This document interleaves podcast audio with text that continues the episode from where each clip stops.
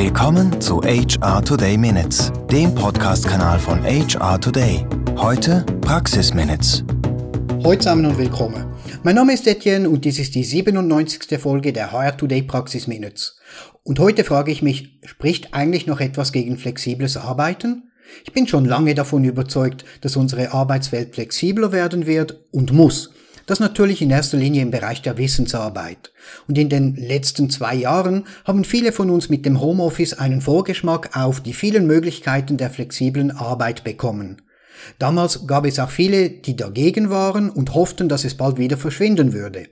Das glaube ich nicht. Und deshalb mache ich mir heute ein paar Gedanken dazu. Vor knapp zwei Jahren fragte ich in einem Podcast, kommt nach Covid-19 nun endlich flexibles Arbeiten? Damals war meine Befürchtung, dass Arbeitgeber sagen würden, liebe Angestellte, das Homeoffice hat ja erstaunlich gut funktioniert. Es war aber natürlich eine Ausnahmesituation, deshalb machen wir jetzt wieder weiter wie bisher. So wie es aussieht, haben sich meine Befürchtungen größtenteils nicht bewahrheitet, denn im Moment gibt es viele Unternehmungen, die nicht nur für Homeoffice, sondern allgemein für das Thema flexibles Arbeiten sehr offen sind und auch entsprechende Modelle entwickeln.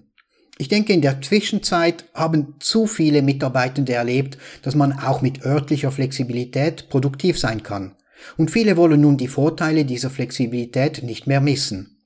Bei gewissen Tätigkeiten wurde klar, dass man diese außerhalb des Büros sogar effizienter ausführen kann und bei einigen Menschen hat sich sogar gezeigt, dass sie außerhalb eines Büros ganz grundsätzlich produktiver sind.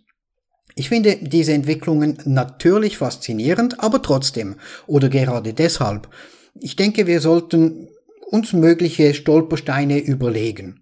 Ein klassisches Argument ist, dass alle vor Ort sein müssen, denn nur so kann man wirklich effizient sein. Ich denke, unterdessen hat sich ja gezeigt, dass es in vielen Fällen einfach nicht stimmt. Dieses Argument nervt mich aber vor allem bei Firmen, die an verschiedenen Standorten tätig sind. Also angenommen, ich bin im Büro in Zürich und arbeite eng mit einer Person zusammen, die im Büro in Lausanne sitzt, da spielt es für mich keine Rolle, ob diese Person wirklich im Büro ist oder von zu Hause aus arbeitet. Ich werde sie wahrscheinlich eh nie sehen. Und ein solches dezentrales Arbeiten hat schon jahrzehntelang ganz gut funktioniert. Ein anderes Argument ist aber die Kreativität und auch die Pflege von Beziehungen. Einige Dinge kann man effizienter durchführen, wenn man sich persönlich trifft. Da bin ich einverstanden.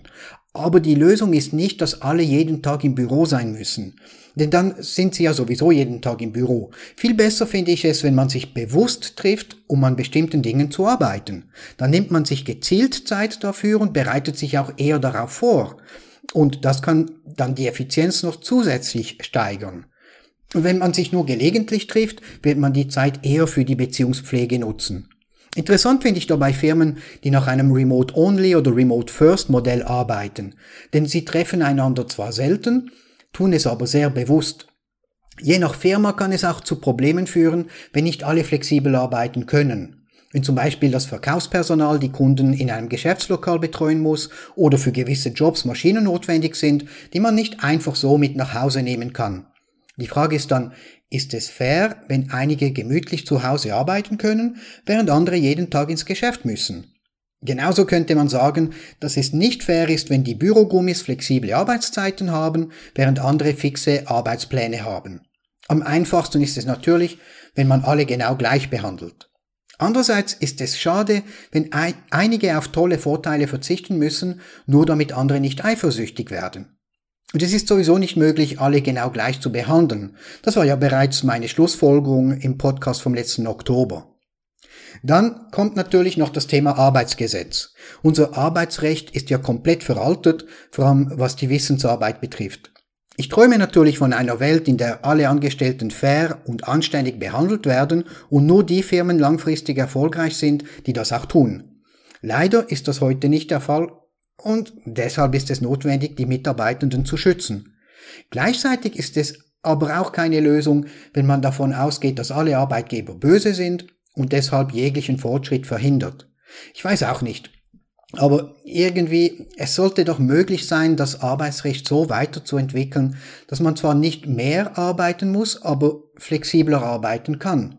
Zum Beispiel schon am Freitagmittag in die Berge fahren, dafür aber die Freiheit hat, sich am Sonntagabend legal auf das Meeting vom Montagmorgen vorzubereiten. Es gibt aber nebst den Arbeitszeiten noch ganz andere rechtliche Aspekte. Und ich denke, die werden uns in nächster Zeit sicher auch beschäftigen. Viele haben ja die Vorteile des Homeoffice entdeckt. Wieso also nicht gleich ein oder zwei Wochen in der Ferienwohnung im Wallis arbeiten? Dann müssen wir uns aber wohl ein paar versicherungstechnische Fragen stellen. Zum Beispiel, was passiert bei einem Unfall? Und wenn wir schon dabei sind, wieso nicht gleich ein paar Monate lang in einem Airbnb in Portugal arbeiten? Dann kommen aber Fragen zu Sozialversicherungen und Steuern.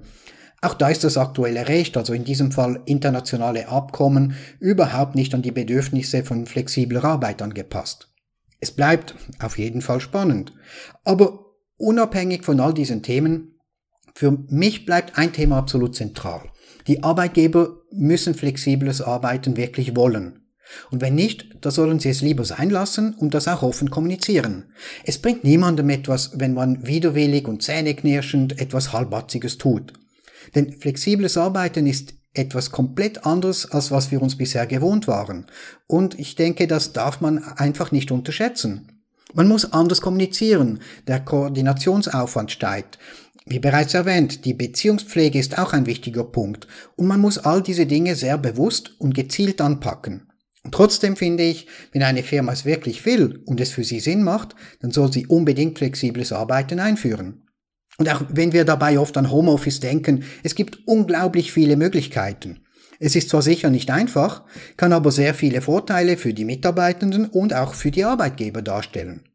Aber was meint ihr dazu? Wie immer könnt ihr mir gerne die Meinung sagen auf blog.hiretoday.ch. Und jetzt zum Schluss nur noch zwei Dinge. Ganz herzlichen Dank fürs Zuhören und bis in vier Wochen. HR Today Minutes wurde Ihnen präsentiert von HR Today. Know-how for tomorrow.